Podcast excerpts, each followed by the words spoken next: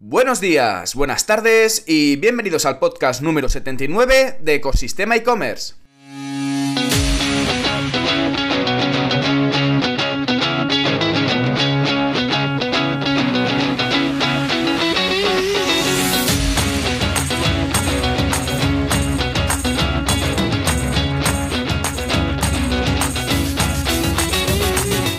Bienvenidos al podcast donde podrás escuchar todo lo relacionado con el mundo e-commerce. Herramientas, trucos, noticias, emprendimiento y muchísimo más para crear tu tienda online o hacer crecer la que ya tienes.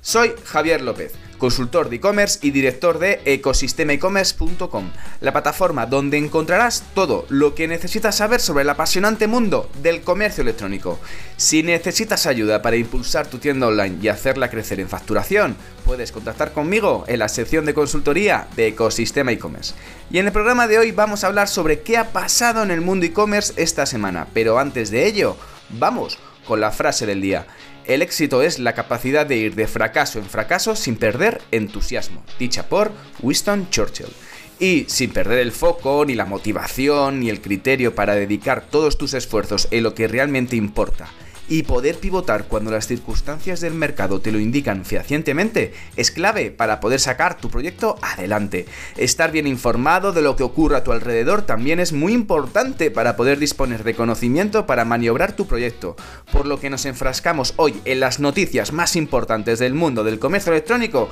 pasado el puente para que puedas tener más conocimiento y llevar tu e-commerce a, a gran puerto. Pero sobre todo, porque a lo mejor estas noticias te sirven como inspiración para mejorar algún punto que tenías pendiente. Sin más tiempo que perder, comenzamos.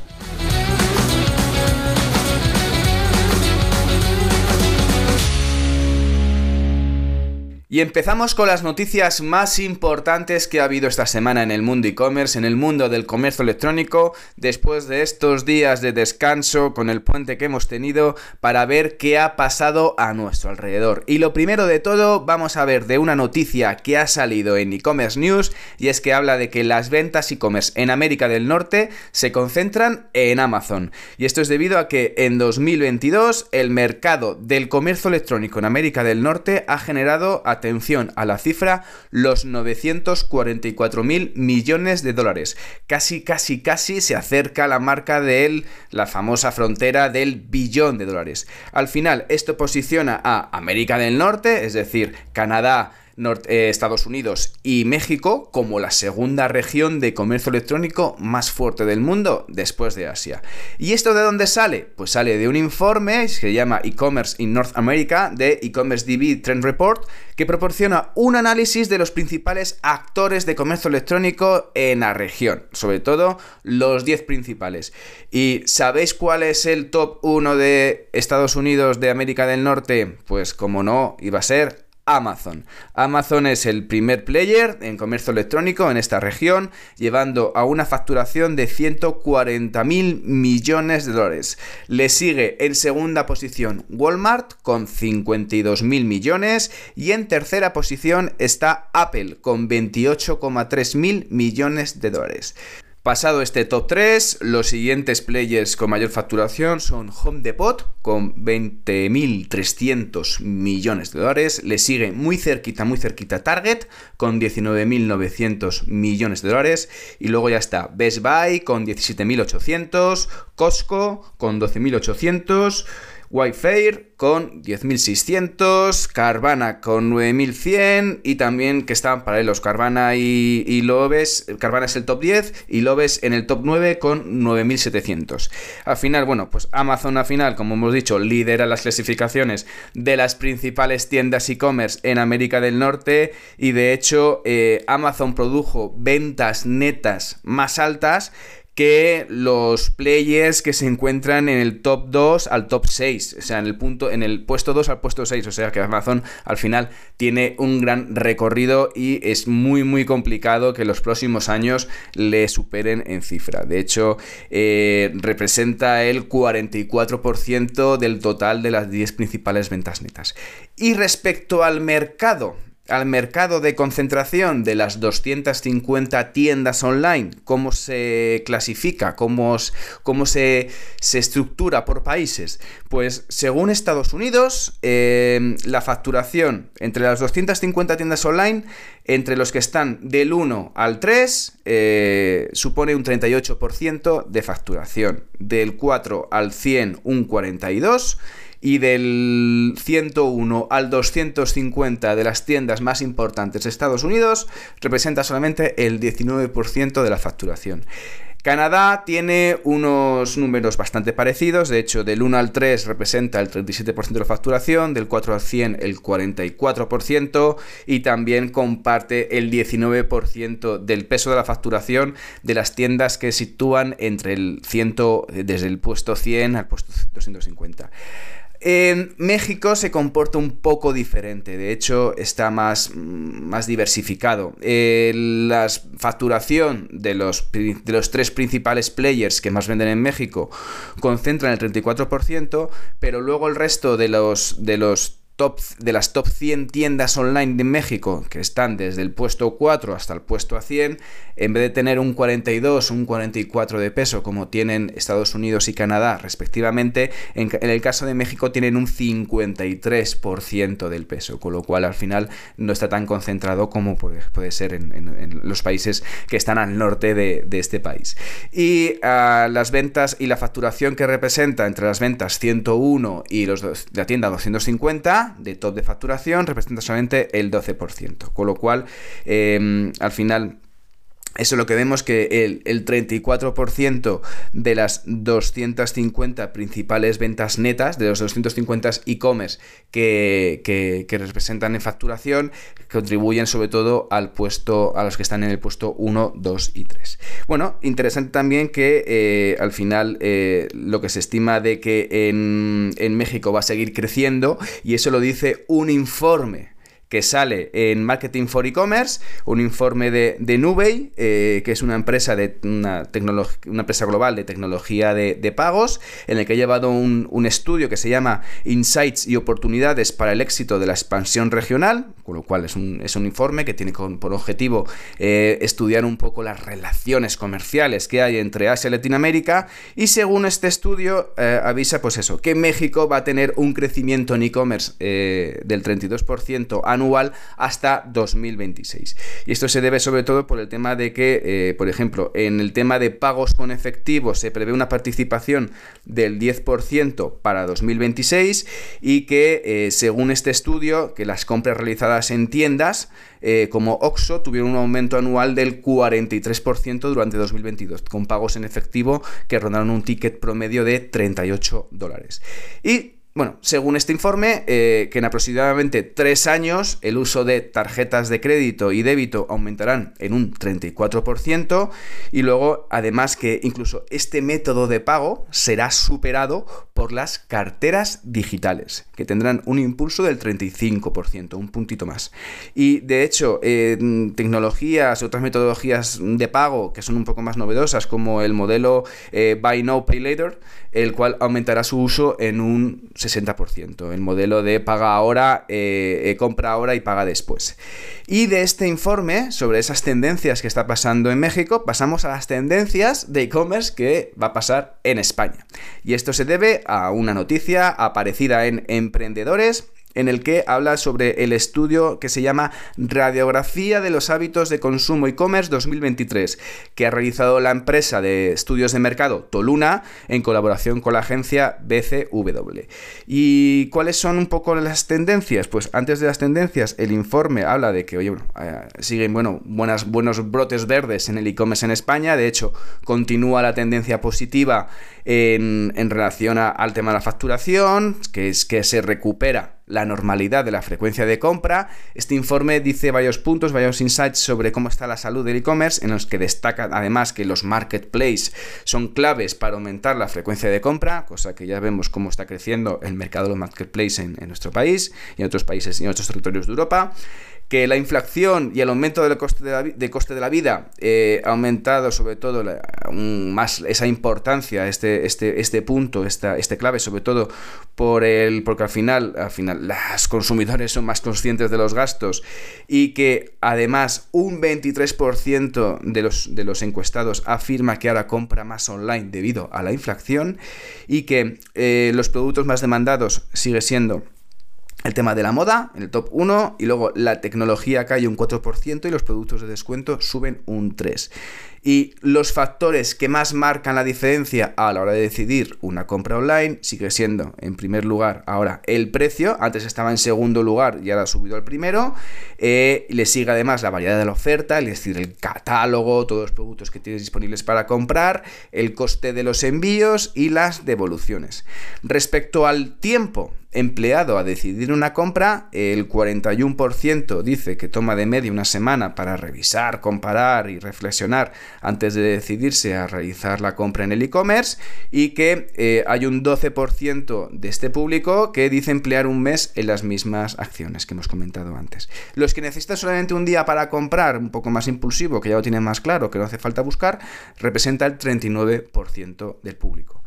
Eh, factores que alargan la toma de la decisión, pues eh, son sobre todo lo que hablábamos antes, el aumento de la inflación, el aumento de coste de la vida y saber si ha tenido, tiene toda la información de, necesaria sobre las devoluciones o cómo es el tipo de producto. Y lo que más impulsa. Las ventas son eh, sobre todo las etiquetas con los envíos gratis, eso es un clásico, un driver fundamental, eh, mejorar los tiempos de entrega, eh, el tema de mejor precio y sobre todo las reviews de otros usuarios, como los factores que más ayudan a impulsar esas ventas dentro de un e-commerce, con lo cual si no estáis aplicando, tenerlo en cuenta que os puede servir mucho para aumentar vuestra facturación mensual. Y respecto a las seis tendencias de este estudio que hablábamos sobre el tema de, de, los hábitos de consumo e-commerce de 2023, del, de Toluna y de BCW, habla sobre que las seis tendencias más importantes a nivel de e-commerce en, este, en este año en nuestro país va a ser el tema de la sostenibilidad, es decir, que un 76% de los consultados pone de manifiesto esta importancia de este punto, el supertainment, es decir, el tema de eh, poder comprar a través de formatos de vídeo como live streaming, la conectividad con las redes sociales, sobre todo es una de las mayores preferencias para los 38% de los consultados, el uso de la IA, como no podría ser de otro modo, el tema de los pagos flexibles, como hablábamos antes en, las tendencias de México con el paga, eh, compra ahora, paga después, o la posibilidad de realizar pagos quizás en criptodivisas, aunque ya vemos que el mercado de las criptodivisas eh, de los NFTs tampoco se encuentran en el momento más bollante, y el tema de los hologramas. Y de esta noticia pasamos a otra noticia visto en directivos y gerentes, que es que es un 35% de los consumidores españoles tiene previsto hacer más compras en e-commerce en este año en busca de precios más bajos. A continuación, y nos viene al hilo de lo que estábamos comentando antes en la noticia anterior. Y esto se debe a la tercera edición del informe Pulso Digital de Adevinta, que analiza la evolución de los hábitos de consumo online. Este estudio eh, anuncia que apenas un 6% de los encuestados reducirán sus compras en e-commerce en 2023, mientras que el 59% tiene previsto consumir al mismo nivel que en años anteriores. Eh, recordemos que Adevinta es el grupo propietario de portales como Fotocasa o, Milan, o Milanuncios. Y en este informe que ha recabado habla sobre que el ahorro es el principal motivo de aumento de compras en Internet para el 65% de los encuestados. De hecho, habla que el 57% de los consumidores van a recurrir al e-commerce para evitar desplazamientos y que el 52% lo hará para encontrar promociones. Y de este estudio, de esta encuesta que he realizado a, estos usuarios, eh, habla también este informe de que el 35% de los consumidores, pues precisamente lo que hablábamos en, en el titular de esta noticia, tiene previsto hacer más compras online por los precios más bajos debido a la inflación y a la pérdida de poder adquisitivo. ¿De acuerdo? Y de esta noticia pasamos a otra vista en eh, Fashion Network, que es que el e-commerce crecerá un 5% en Chile en 2023. Y eso se debe a, eh, según el último, eh, el último evento realizado en el e-commerce Day Santiago, que fue realizado por la Cámara de Comercio de Santiago y el e-commerce Institute, pues el gerente de, estudios de, de, la Cámara de Comercio de Santiago, George Lever, presentó las proyecciones para el sector del e-commerce en Chile en 2023 y dice que se prevé una recuperación, sobre todo durante el segundo semestre, que le permitirá al, mundo y comercio electrónico en Chile eh, crecer en torno al 5%, llegando a los 11.000 millones de dólares. Sobre todo, para esta recuperación, para este alza de la facturación en e-commerce, principalmente se debe al segmento de servicios y al tema de turismo, viajes, sobre todo que han expandido los últimos meses, pues casi el doble respecto a la recuperación de la pandemia y que eh, respecto a las categorías que más se venden en e-commerce en Chile, pues muy parecido a otros países, pues son el tema de la moda, el calzado y que el método de pago más utilizado en e-commerce sigue siendo la tarjeta de débito y el envío a domicilio es el top 1 de las opciones para poder recibir los productos que compras online porque es elegido por el 61% de los consumidores. Y de esta noticia pasamos a otra noticia vista en e-commerce news, que es que el punto de venta lidera la inversión en retail media de alimentación. Y esto se debe a que Dan Hamby ha publicado el informe Retail Media de Buyers View, en el que analiza el panorama y sobre todo qué está pasando con el tema del retail media ah, en el sector de la alimentación en todo el planeta, en todo el mundo. Eh, según este informe, habla de que el gasto en retail media, pues que no deja de crecer. De hecho, estimaciones de la IAB eh, dice que el valor del mercado en Europa podría aumentar a los 25.000 millones de euros entre 2021 y 2026 y que eh, al final, eh, el objetivo del anunciante, eh, sobre todo, que lo que busca el, anunciante en retail media, que es? Pues la adquisición de clientes, el aumento de visibilidad y, sobre todo, aumentar la frecuencia de, compras. Pues al final, lo que va a permitir esto, este retail media, esta inversión en retail media, sobre todo, es ayudar a tener más insights basados en datos para maximizar la relevancia de las inversiones que se hacen en estos portales. Entonces, el tema de retail media eh, del año pasado, eh, marcas y agencias concentraron claramente sus inversiones en el punto de venta al 59% y en pantallas digitales en tienda, 57%, pero al final el auge del retail media, como ha visto en los últimos meses, que ha habido una explosión en, este, en este formato, sobre todo marcas y agencias dicen que van a invertir en retail media de forma prioritaria a partir de este año, sobre todo reduciendo el gasto en otro tipo de Mm, pues un poco de, oportunidades como son cupones de fidelización, el correo directo o las búsquedas relevantes patrocinadas. Entonces, bueno, los insights y al final los insights y el autoservicio son los factores más valorados en una propuesta de retail media. De hecho, los insights representan el 32%, el autoservicio el 29%, la flexibilidad de los objetivos un 25% y la flexibilidad en creatividad un 14%. Bueno, y entonces, y respecto a los principales KPIs, los principales indicadores en las campañas de retail media, eh, sobre todo se basan en que pues el 56% el principal KPI son nuevos compradores. Eh, respecto al ROAS, el retorno de la inversión, un 48%, la conversión, un 44% y otras métricas que eh, sobre todo eh, son importantes en el tema del retail media, de lo que buscan los, los, los anunciantes,